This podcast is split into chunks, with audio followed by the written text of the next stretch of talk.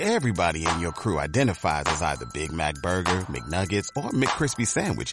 But you're the filet fish Sandwich all day. That crispy fish, that savory tartar sauce, that melty cheese, that pillowy bun. Yeah, you get it. Every time. And if you love the filet of fish, right now you can catch two of the classics you love for just $6. Limited time only. Price and participation may vary. Cannot be combined with any other offer. Single item at regular price. Ba da ba ba ba. El relato que quieres creer. Me parece muy peligroso esperar tanto para el segundo golpe. No puede ser de otra manera. Es crucial que pase de paciente a agente, de sufrir las acciones de los demás a ser la fuente de dichas acciones. Pero es muy arriesgado. Sé que se le hará eterno, pero no tardaremos tanto en dar el segundo golpe. Mire, solo el primer acto es simultáneo a nivel internacional. Después cada nación es libre de actuar cuando más le convenga. Tengo información de que otras agencias van a desarrollar incluso tres actos. La mayoría darán el segundo golpe después del nuestro. Nosotros no lo usaremos más veces después del segundo. Otros actores lo harán tantas veces que perderá efectividad con el tiempo. Llegará un momento en que no se creerán nada hasta que no lo confirmen los propios sujetos. Pero hasta entonces todavía habrá tiempo. Nuestro segundo golpe será de los primeros. Funcionará. Solo hay que contar el relato que quieren creer. Lo demás no importa. Créame, sé lo que hago. ¿Le he fallado alguna vez? No. Solo espero que tenga razón, como siempre hasta ahora. Tiene mi aprobación. No le defraudaré. Los conectores de carga USB del avión tampoco funcionaban. Muy conveniente, por supuesto. Me molestó como a todos, claro está. Después de casi una semana de apagón en Montevideo, raro era el que todavía tuviera batería. Pero no dije nada. La azafata se había disculpado repetidas veces, y no quise poner el dedo en la llaga. Ya había otros pasajeros que se quejaban con una falta horrible de educación, y no quería echar más leña al fuego. No había internet, así que solo habría servido para cuando aterrizáramos. Para entonces ya me olía algo turbio. No sabía qué me encontraría al llegar, pero sabía que no me iba a gustar. Un apagón eléctrico y de comunicaciones tan largo justo cuando nos reuníamos tantos dirigentes opositores de todas partes del globo no podía ser casualidad. Algunos pueden pensar que soy un egocéntrico y un paranoico, pero no es paranoia cuando de verdad van a por ti. De hecho, en egocentrismo me quedé corto. Pensaba que no estaba tan directamente relacionado conmigo. Hasta que no pasaron tres o cuatro horas no le di demasiada importancia. Luego llegaron los mensajes tranquilizadores a través de un viejo transistor que alguien trajo al recibidor del hotel. Me subí a mi habitación a dormir. No había mucho que hacer. Al día siguiente, el apagón continuaba y la ciudad parecía en relativa calma, así que dejé de pensar en problemas locales y empecé a rumiar la idea de que algo estaba ocurriendo en nuestros países de origen, y nos querían fuera del tablero mientras ocurría. Me lo confirmó lo que me dijeron en la embajada. Que en casa todo estaba bien, pero que no podían dejarme usar sus telecomunicaciones. Que estaban reservadas para emergencias. Y una mierda. Me ofrecieron hospedarme allí hasta que se resolviera. Me negué. Sé cómo se las gastan en nuestras embajadas y de qué lado están. Tampoco les iba a poner más fáciles las cosas. Así que Javier y yo nos fuimos con varios ponentes más a casa de nuestro compañero uruguayo Luis Somoza, en el extrarradio. Intentamos comunicarnos por todos los medios, pero era imposible. El apagón era regional. La última esperanza de establecer contacto con el exterior brilló poco tiempo. Somoza recordó que un alumno suyo era radioaficionado. Fui con él a visitarle. Cuando llegamos, su madre nos contó con lágrimas de dolor y rabia que le habían arrestado y se habían llevado su equipo. Al ver esas lágrimas me di cuenta de que definitivamente aquello formaba parte de un plan premeditado. Somoza temía que fuera un ataque a su país, pero yo tenía la certeza de que lo importante se gestaba fuera. Solo esperaba que no fuera demasiado grave lo que tramaban en casa. Por encima de todo, que no fuera un golpe militar. Otra vez no. No esperaba tal cantidad de medios de comunicación cuando aterrizamos, pero sobre todo no los esperaba en la pista. Solo me acompañaba Javier y creo que estaba igual de perdido y de sorprendido que yo. ¿Cómo demonios han dejado que salgan los periodistas ahí? Los muy hijos de puta, porque eso es lo que son. No, no voy a ser cortés ahora que puedo no serlo. no me dejaron reaccionar desde el momento en que pisé tierra. Entre todo aquel desconcierto caótico, me pareció sencillamente surrealista que de todo lo que salía de los gaznates de los buitres, lo que más resonaba en mis oídos era la palabra divorcio. Ya sabes todo lo que vino después. Tú, que por aquel entonces eras mi esposa, y la que sigue siendo la madre de mis hijos, tragaste el anzuelo. El vídeo era a todas luces real, y la rata que yo tenía por mi único amigo lo confirmó todo a la prensa. La presión social, no me voy a meter en la familiar, durante mi ausencia tuvo que ser arrolladora. Aun así, aunque me gustaría comprenderte, no puedo evitar culparte por no creer en mí. No importó cuántas veces te dijera que era mentira, que todo era una farsa para hacerme caer. Que sí, que estaba borracho, pero que nunca dije aquello, que jamás te engañé con otra mujer. Pero ahí estaba el vídeo.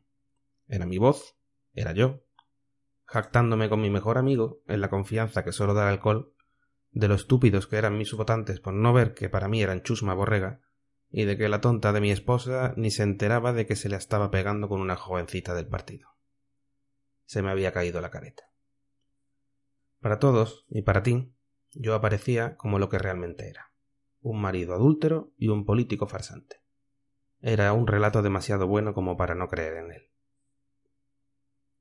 Desde entonces, soy un muerto en vida, política, social y familiarmente.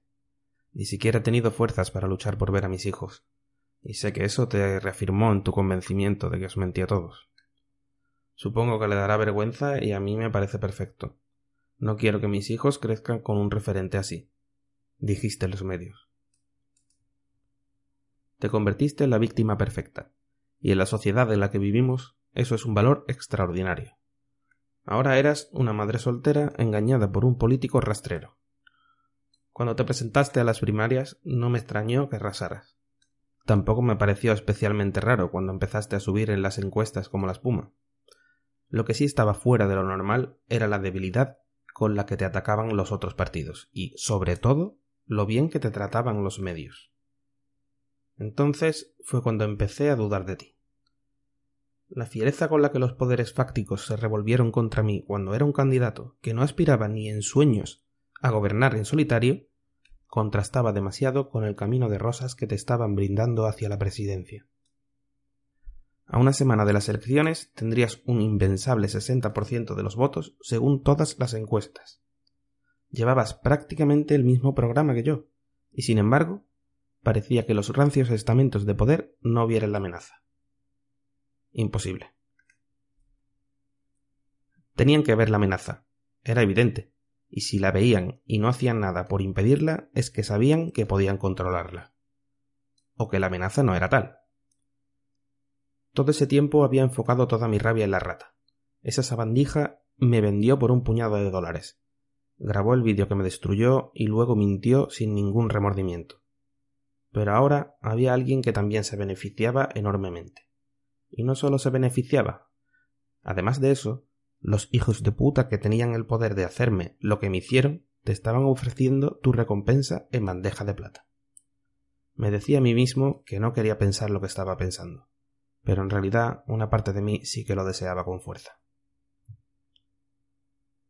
Ganaste por mayoría absoluta, por supuesto, y empezaste a hacer lo que tenías que hacer. Fuiste fiel al programa, los medios empezaron a escupir la basura que se suponía que deberían escupir. No esperaron los cien días de rigor. Volví a creer en ti. Realmente lo ibas a conseguir. Me sentía orgulloso de ti, e incluso llegué a pensar que si era necesario que yo cayera para que tú lo lograras, merecía la pena. No sé si te diste cuenta, pero lo fueron introduciendo lentamente. Al principio solo eran teorías conspiranoicas de los más extremistas. Pero la idea se fue elevando y creciendo poco a poco como una pequeña burbuja en un mar de críticas a tu nuevo gobierno y a ti, la presidenta. Cada vez aparecía en boca de gente más y más respetable. Hasta que a los cien días explotó. El vídeo era una obra maestra. En él confesabas tus planes para convertir el país en una república de corte bolivariano, agitando así el arraigado miedo de nuestro pueblo al comunismo y los alzamientos militares reaccionarios. Pero eso era casi lo de menos. porque también confesabas haber trucado el vídeo que me sacó del tablero de juego, compinchada con la rata, pues él era el verdadero padre de nuestra última hija. Bravo. No debiste ofrecerte para el test de paternidad. Pero claro, no te podías imaginar que la conspiración fuera tan grande. Que fueran a falsear los informes y ni un solo laboratorio diera un resultado diferente. Yo podía haberte advertido, pero no lo hice. Has querido jugar sola y sola has perdido. Así que hoy me has escrito para decirme que es todo mentira, que te la han jugado como me hicieron a mí, y para pedirme perdón. Ahora dices que sabes cómo me sentí. Igual que a mí, nadie te creerá, pues les han contado a todos el relato que quieren creer. Y yo te creo, y te perdono, pero no sabes cómo me sentí. Sí, igual que a ti ahora, a mí me destrozaron la carrera, pero a mí, la vida, fuiste tú quien me la destrozó. Me dejaste solo. Y no tiene sentido vivir solo. Esos hijos de puta ya pueden bailar sobre mi tumba. Cuida de los niños. Les ha jodido los planes a todos. ¿Cómo se le ocurre desvelar que el primer vídeo era falso? Ahora todos están sobre aviso. Usted quería que nuestra operación funcionara y lo ha hecho a la perfección. Pero los americanos quieren mi cabeza, hijo de puta. Como le dije, sé lo que hago. Nunca debió fiarse de una rata. Dale más potencia a tu primavera con The Home Depot. Obtén una potencia similar a la de la gasolina para podar, recortar y soplar con el sistema OnePlus de 18 voltios de Ryobi desde solo 89 dólares. Potencia para podar un tercio de un acre con una carga. Potencia para recortar el césped que dura hasta dos horas. Y fuerza de soplado de 110 millas por hora. Todo con una batería intercambiable. Llévate el sistema inalámbrico OnePlus de 18 voltios de Ryobi. Solo en The Home Depot. Haces más. Logras más.